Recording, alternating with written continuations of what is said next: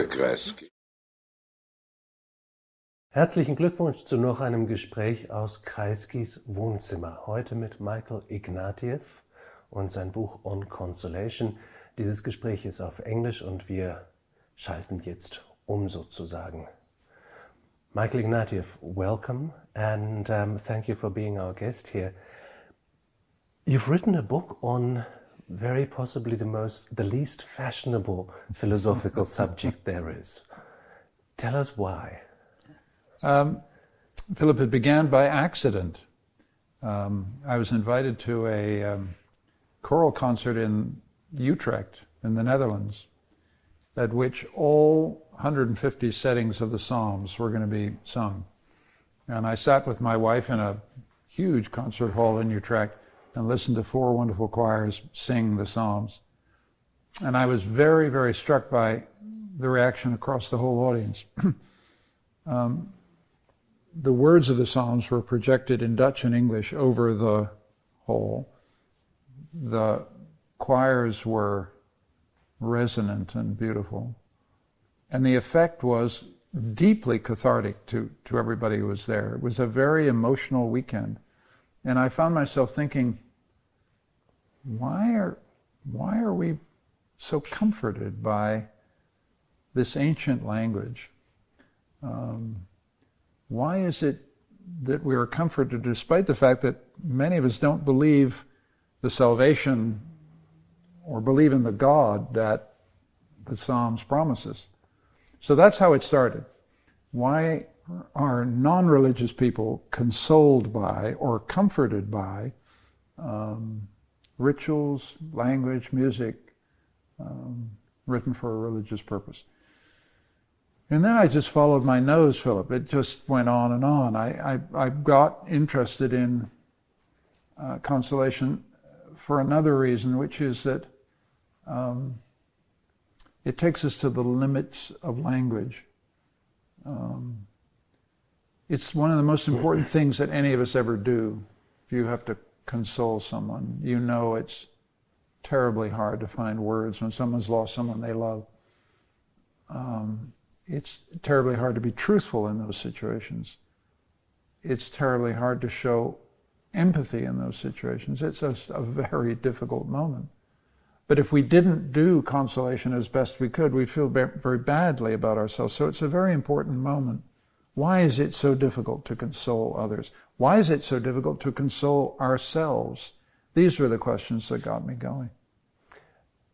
Well, I mean, that gets us right into the middle of the discussion. Why is it so difficult? Um, we live in societies where something like consolation either no longer plays a role at all or has been professionalized.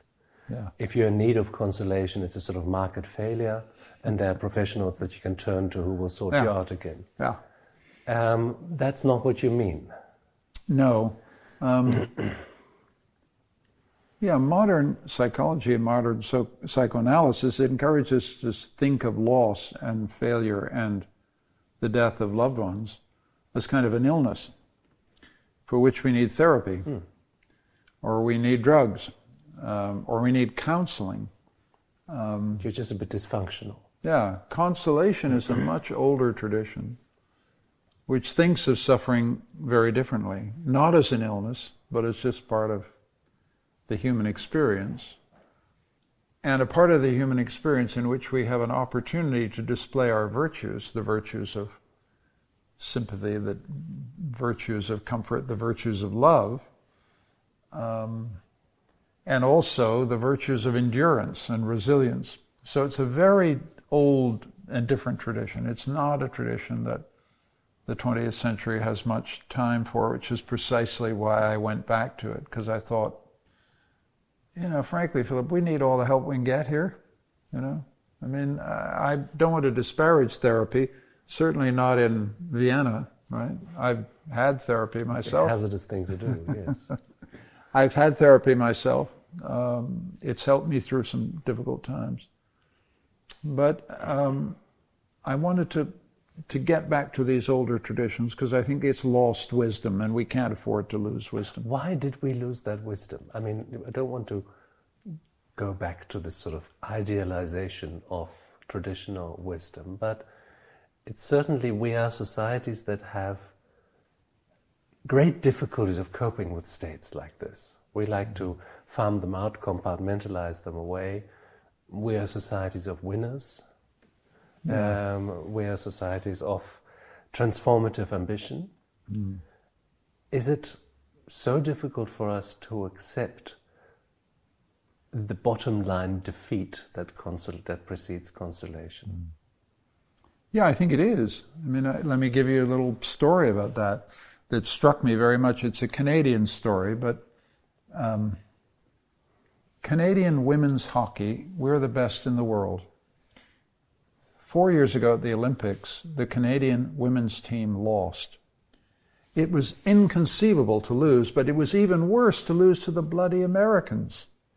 So, in the in the in the medal ceremony, the Canadians were given silver medals. It was the first time a Canadian women's team had ever got a silver medal.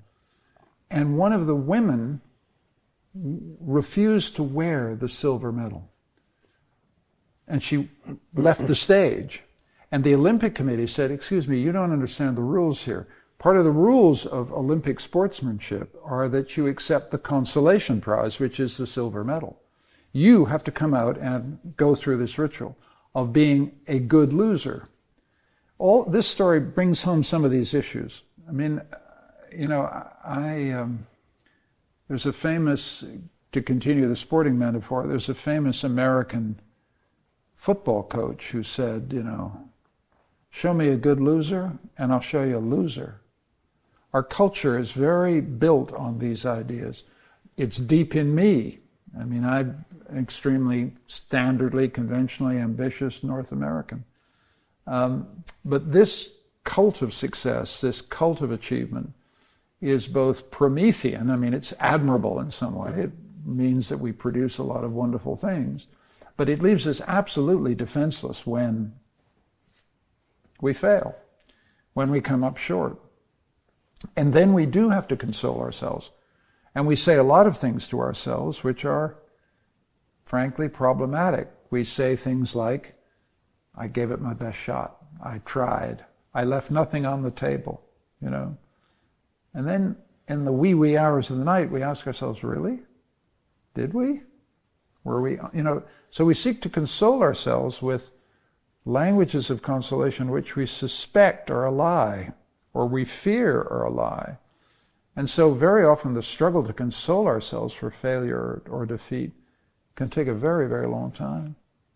Here's a curious thought that just comes to my head. Um, we live in societies that are so unused to the need for consolation. I find it in my work if I talk to people and I can't offer them, you know, a sort of a continuation of the progress narrative. The reactions are quite often disappointed and a little bit aggressive. Yes. Because people yeah. expect that the, the, our idea of history, very deeply ingrained, yes. is progress, is tomorrow will be better than today. Yes. And um, that is individual an, and it's collective progress. Yeah, it's not just a narrative about history with a capital H, it's a narrative about your life. Yes, of course. Yeah. But it means, you know, if you say this society will fail individually, mm-hmm. will eventually, and mm-hmm. at some point we'll all be dead. Yeah. In the meantime, there is a life to be had, yeah. but there is no great goal to reach, no mm. apotheosis to achieve here. Yeah. People are very uncomfortable with that thought. Why are we so uncomfortable with the thought that eventually we will fail yeah. in this life? Yeah deep questions here and, and, and hard to figure out. I mean, I think we're very invested in narratives and have been invested in those narratives for two, three hundred years. Um, we began to see in the 16th, 17th century two facts. One of them was growing numbers of people who simply didn't believe in the promise of Christian salvation. They just didn't believe there was paradise on the other side of life. And it starts with very few people, then gradually it becomes more and more widespread. And that then means that your life has to be made in this life.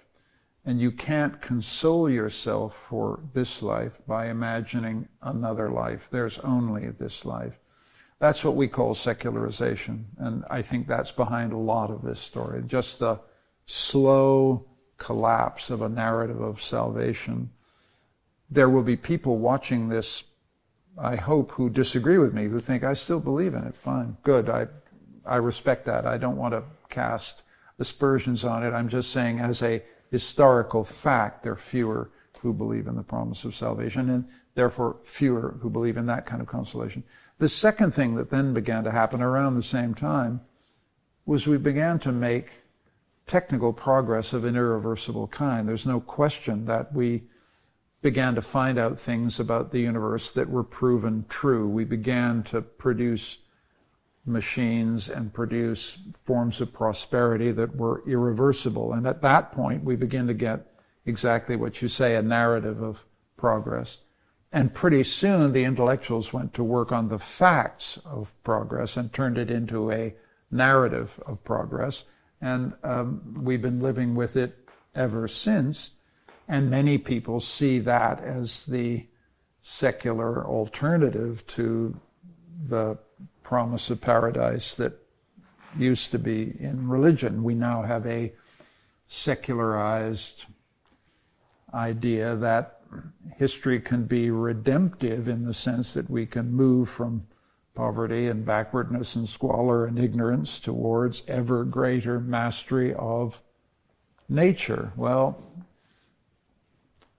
I think one of the things that, and that narrative of progress was, um, I think, sustained the confidence of bourgeois society in the West for you know 200 years. But that's very interesting because that means that this progress narrative is, as you describe it, a sort of secularized religion. Mm-hmm. It's not, it hasn't replaced religion, but effectively it's simply, it is the same content in different mm-hmm. garb. But that means that doesn't, it still doesn't equip us to deal with no, it doesn't. No, it doesn't. And, and the, the, the progress narrative is secularized religion in one sense, but it absolutely doesn't have what religion did have, which was a specific consolation for painful loss. You know, I mean, to get to, to bring this home, the narrative of scientific progress would mean absolutely nothing to you, Philip, if you lost your son or daughter to an illness the fact that there has been massive medical progress over the last 200 years wouldn't mean a damn thing to you if your son or daughter died of some illness that medicine was unable to fix. You don't care what the big narrative is. All you know is you don't have a, a son alive. And so the narrative of progress never connected to the moments where we need consolation and meaning, which is when we suffer loss. So there was always something ideological about this idea of progress. And there's some other problems with it too, namely that uh, we thought for a long time that science was the solution to all our problems, and now we know, to a degree we didn't know even 60 years ago, that scientific and technical progress are also part of the driving force that has been destroying the environment. And then, so it's no longer the solution, it's intricately part of the problem that we have with imagining any kind of historical future for ourselves. Um, so, where are we? We're in a situation where the religious languages of consolation no longer persuade or convince. The scientific story of progress leaves us bereft when we face personal tragedy. And that big grand narrative is also running up against the environmental limits that we're all so we're in a we're in a bit of a mess here. You know? In this mess, you've done something that people in generations before us have also done, which is to turn back to people in history who have also thought about that. Um, and this is effectively a series of portrait of friends yeah. um, that you talk to throughout the centuries. Um, I'm interested in the non Christian friends. Have they got anything to offer us or to offer you in this conversation that Christianity doesn't? I think they do. I mean, I, the book starts with some Christian and religious sources. What I'm interested about them, in fact, is how doubting, how anguished, how agonized they are. You know, I read St. Paul not as a triumphant, uh, you know, Paul's epistles are not a triumphant celebration of the imminent coming of the Lord, but a much more anguished struggle with the fact that, you know, the Messiah isn't coming here, folks. What do we do? You know, so I, I hope I breathed life into some of these religious texts simply by reconnecting to the doubts and anguish that they try and express. At the same time, the, the book is also an attempt to do justice to those who rebel against a religious consolation. Um, you know, the most prominent, famous example of that, I guess, is David Hume in the middle of the 18th century, who basically says, you know, this stuff just doesn't work. It doesn't survive philosophical scrutiny. Um, if you believe in miracles, it takes a miracle to believe in miracles. I mean, this kind of stuff. Um, tremendously destructive pounding of the religious narrative. Uh, and it's out of that that people begin to generate this secular narrative of progress to take its place.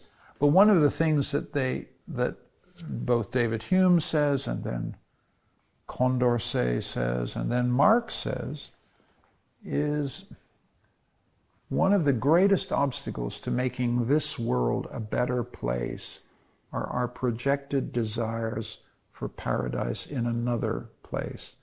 We have to bring our longings for a better world back to this world and build a better world here every bit of socialism, Marxism, social democracy, even some of the things I believe in politically, come from, in fact, a rather praiseworthy desire to um, replace the consolations of religion with the consolations of politics, with, you know, let's build a better world together.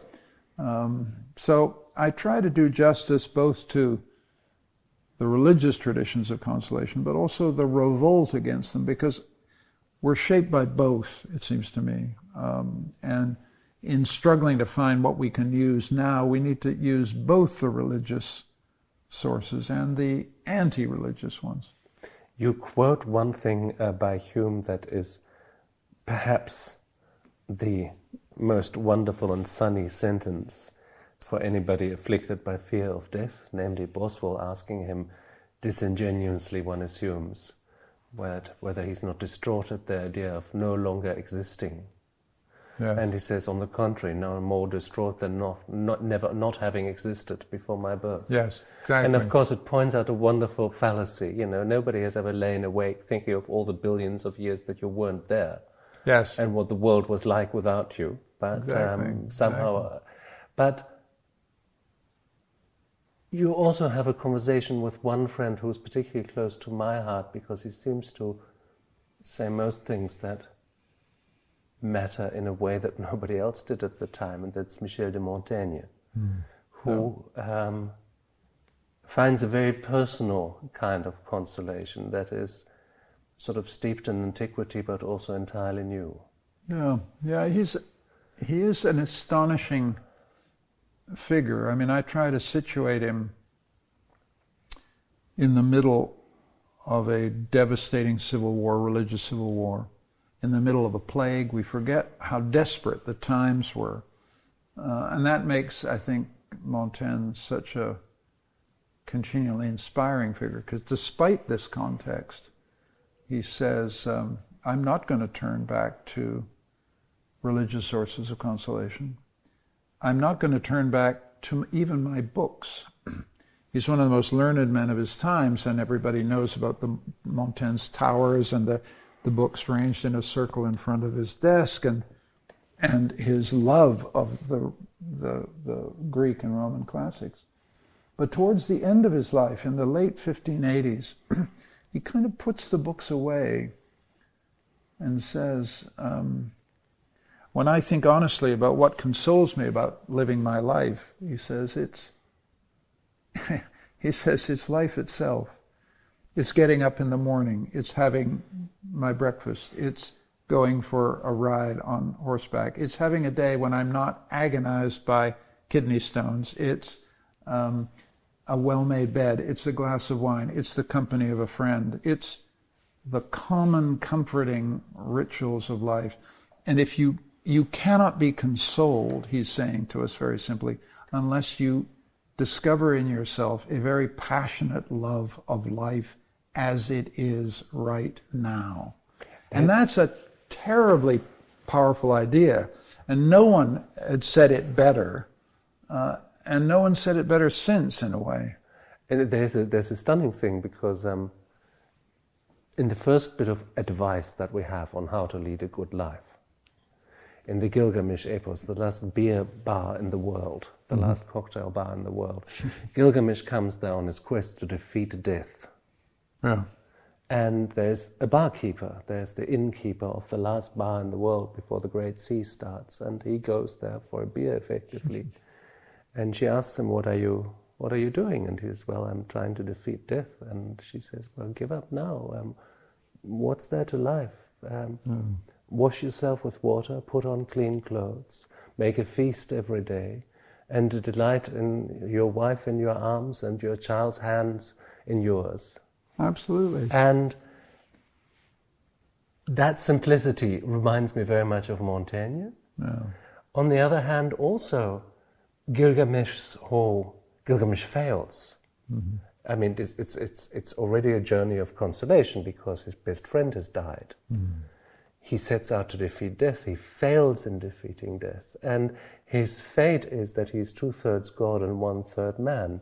It seems to me that our need for consolation comes from the fact that we can't shake that one third man in, in, the Christian tradition. Mm. It's about redeeming ourselves from our humanity. Yes. In Montaigne, it's finding it in our humanity. Yes. It's a very yes. radically different direction. Yes. Yeah, and I, I, I, end up being pretty passionately convinced by uh, that love of the flesh, that love of the, the ordinary and humble, humble pleasures of life. Um, yeah, no, Montaigne was a, is a hinge moment in the book in some way because it's it's um, and it's a it it provoked controversy with some of my friends. They said you've forgotten the Montaigne who dies, who actually dies taking Catholic final unction. You know, I mean, he he, he dies in the faith. I don't. Not in the essays, he doesn't. In the essays, it seems to me he's very, very. He's uh, part of part of I think also is a sense of a charitableness towards human oh, falli- also, yeah. fallibility, which is terribly important because we beat ourselves up a lot. And we should, because it's very hard to be truthful about ourselves. And Montaigne understands that struggle almost better than anybody I know. And I think being reconciled to yourself. I mean, he was a fideist. He he was attached to rituals and practices. He couldn't have had a decent burial without that ritual. Um, yes. He had a family. Um, Yes. I presume that that wasn't the symbolic act, worth the symbolic act for him yeah. to leave all these people behind unconsoled and himself unburied. Absolutely, he was thinking of others. Yeah. But um, I mean, you know, a little bit like Diderot, who moves into the parish, the only parish, Saint Roch in Paris, that will bury disres- unrespectable people like actors and philosophers. Yes. Yes. And as an old man, he moves there because yes. his wife is deeply Catholic and he knows that otherwise. Uh, and, he's, and he's buried there, and then they dig him up 10 years later. They dig him up and churn him around, and that's. Um, and if I went, I went to that church, and the priest still denied that he was there, which was very interesting. I had a camera crew with wow. me, so. Um, wow. Wow. But um, he said, no, no, no, no, no, not, no, no. We've got lovely people like André Le Nôtre, but people like that Never heard. We're the heirs of all these people. I, I think one of the messages of the books, I can see you feel it, is this sense that these are not kind of distant intellectual figures off the shelves. There's some no, but you, you do beautiful. You do a beautiful job of placing them in their historical environments. mm. in their in the circumstances of their lives, in the agony of their lives, very often. Um, I'm always astonished how little people, even historians, read things historically. Yeah. Read things from the circumstances of people's lives, from the hmm. circumstances of being able to write a certain book or not. Yeah, I, I, I tried to make these biographical essays because I didn't want this to be, you know, mongering a lot of doctrine, one text after another. I'm much more interested in the lives, in a way, than I am in the doctrines for a reason which I think relates to consolation. I, I say somewhere that we're consoled by people, not by doctrines, in my, in my view. Um, it's, it's real people in real time who either console us or who don't.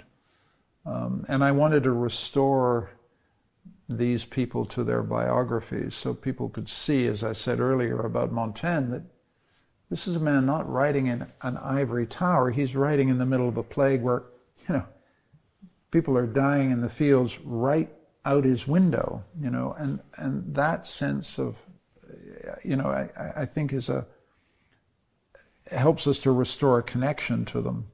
Um, part of the business of history is the constant struggle to to save these people from forgetting and loss. You you want to kind of keep them keep them alive, um, and I think that's what I was trying to do in this book.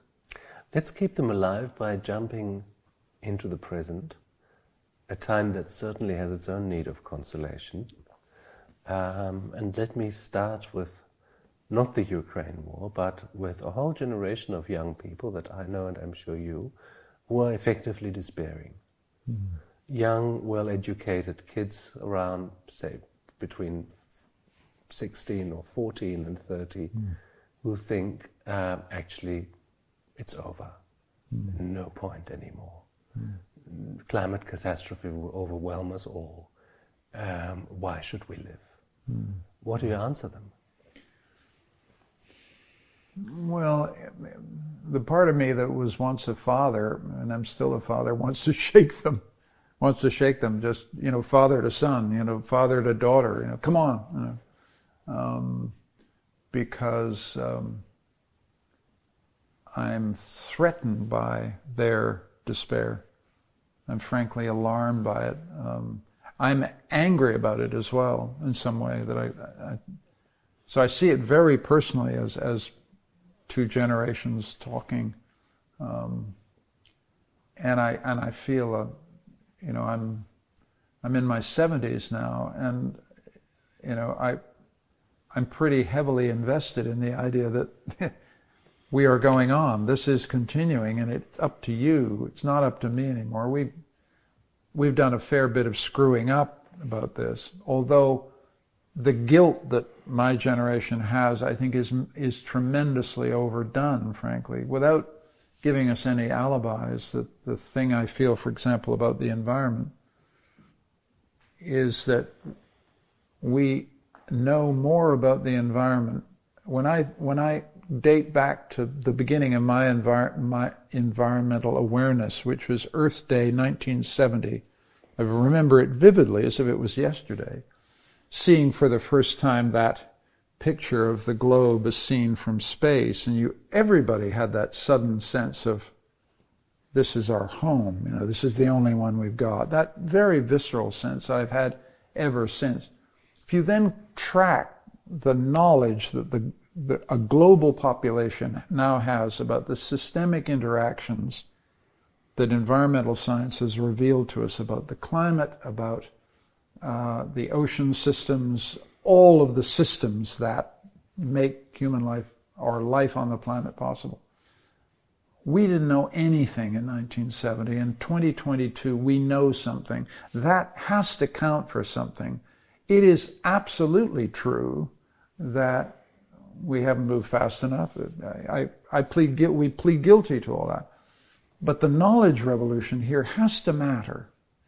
Um, is that consoling? I don't want it to be consoling. I want it, it to be energizing. I don't want us to sit here and think, well, we've, we didn't do as badly as we thought. No, I want us to, to, to sense the urgency of the moment. But you can't get anywhere if you, if you don't acknowledge the knowledge revolution, number one. And number two, that one of the things I, again, speaking to the despair, is when a, a very brilliant and charismatic teenager says of a climate change discussion that it's all just blah, blah, blah, she's saying much more than I think she's aware of. What she's saying is the endless process of democratic deliberation is a waste of time because there's only one thing that matters, namely the end of the world. And if you don't understand that, you're just talking. I don't agree because this is, or we are, in a democracy. And in a democracy, that's what you do. You talk. There's a lot of blah, blah, blah in a democracy. But without the blah, blah, blah, we can't do anything. You, you prefer to have a dictator tell us what our climate goals are and impose them? Fine, you go ahead. But not me. So if you, so I'm saying two things to the despair. Remember the knowledge revolution and don't give up on democratic deliberation. I don't make any promise beyond that, and I'm as alarmed as everybody is by what I, by what I know and what the knowledge is telling me. But um, is this consoling? I don't know. I think it's.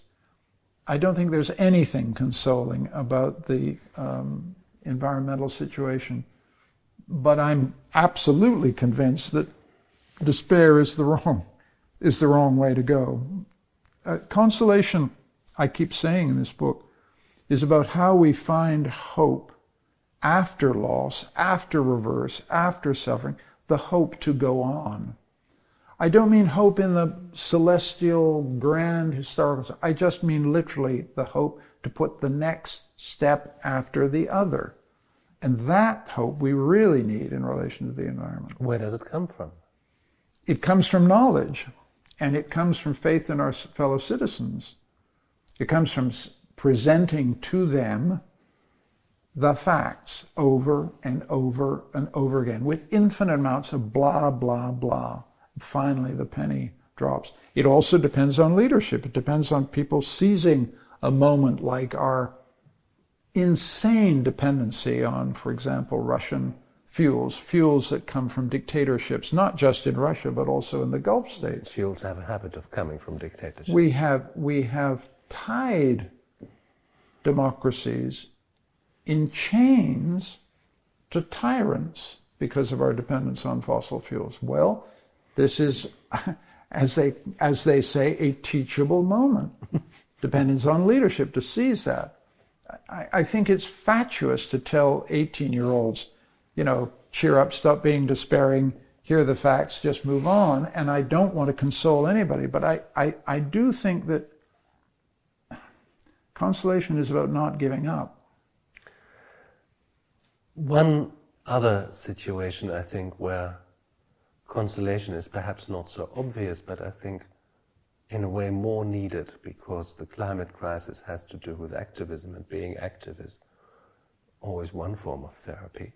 But um, what we've seen, people of our age, is sort of the breakdown of the great liberal narrative mm. of we knew that the West was freer and better and wealthier than the East.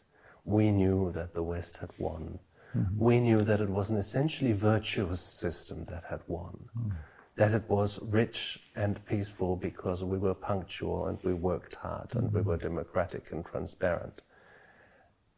We had sort of edited out the bits where we had slaves and mm destroyed large swathes of mm. environment and terribly exploited workers in our own country. All of those things had, had vanished from this narrative. Mm. It is now back. We have now understood that the great liberal narrative was never quite as bright and lightful as we imagined it to be, and it's left a hole. Mm-hmm. It's left a hole of a direction to go into for society. Mm-hmm. It's left a hole of also, in a secularized way, something to believe in. Mm-hmm. Hmm. Yeah. How is consolation possible in a moment of that when basically whole generations lose their way of seeing the world? Well, if again you see it through the lens of, a, of thinking about consolation, I, I think it's always better to discard false consolations, even if it leads you without consolation, if it leaves you inconsolable. Um, our need for consoling narrative, for consoling rhetoric, it seems to me, is just what distinguishes us as human beings. I don't.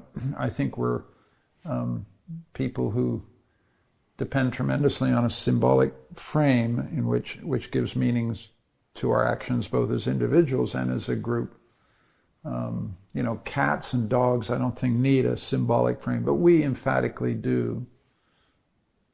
And the other feature of these symbolic frames is that we test these frames against reality, and when they fail to measure up, we we go through a crisis and we we discard them, and then begin to put some other scaffolding up. The liberal narrative was constructed in a battle against absolutism and tyranny and poverty and backwardness. And it was a narrative of hope. Um, but it was also, as you point out, a narrative which consigned a lot of disagreeable, disagreeable facts to silence. Slavery, for one, racism, for another, environmental despoliation, for another. We're waking up to the fact that we built a narrative on on things that denied realities that we have to face. So we have to wake up.